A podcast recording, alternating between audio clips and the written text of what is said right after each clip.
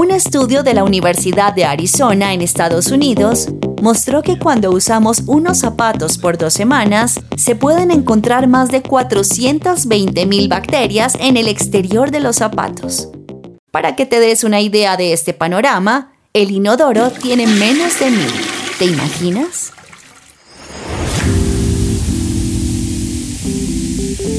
Bienvenidos al podcast de la revista Hechos y Crónicas. Contenido y actualidad cristiana a tus oídos.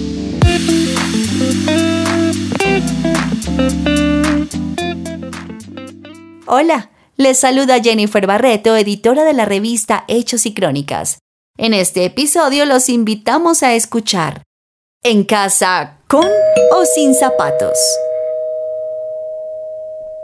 ¿Alguna vez te has puesto a pensar qué contaminantes llegan a casa a través de los zapatos? Si eres de los que pasa el 90% del tiempo en espacios interiores, no es tan trivial. El problema es cuando tienes largas caminatas y te la pasas de un lugar a otro.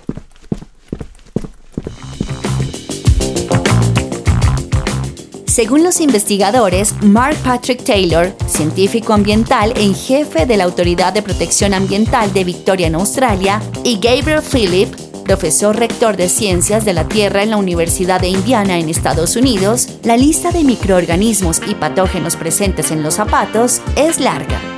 Por un lado tenemos genes que hacen que las bacterias sean resistentes a los antibióticos, también hay productos químicos desinfectantes en el entorno doméstico. Se encuentran microplásticos. También hay productos químicos perfluorados que se utilizan en una multitud de productos industriales, domésticos y de envasado de alimentos. Y aunque no lo creas, hay elementos radiactivos. Tampoco se escapa la bacteria E. coli. Un artículo del Wall Street Journal asegura que esta bacteria peligrosa asociada con los excrementos y que se desarrolla en los intestinos de muchos mamíferos, incluidos los humanos, está tan ampliamente distribuida que está prácticamente en todas partes. Por lo tanto, no debería sorprendernos que se detecte en el 96% de las suelas de los zapatos, como señala el autor en el reportaje. Y viene aquí una pregunta. ¿Qué problemas a la salud causan estos patógenos?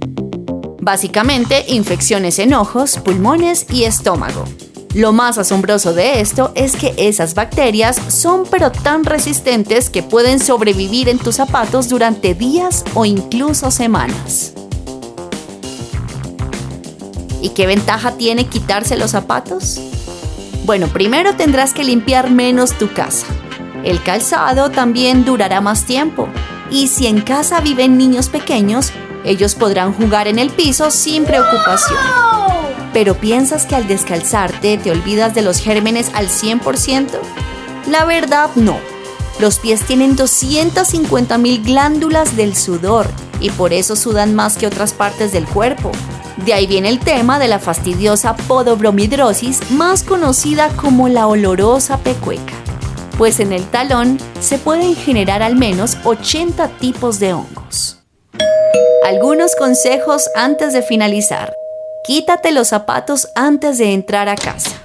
No andes descalzo. Usa pantuflas o unos zapatos cómodos que solo uses para estar en casa. Por favor, también cuida tu higiene. Y desodoriza tus zapatos y manténlos limpios.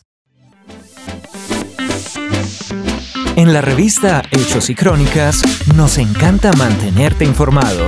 No te pierdas nuestro próximo episodio, comparte nuestro contenido y léenos en nuestra web www.revistahic.com.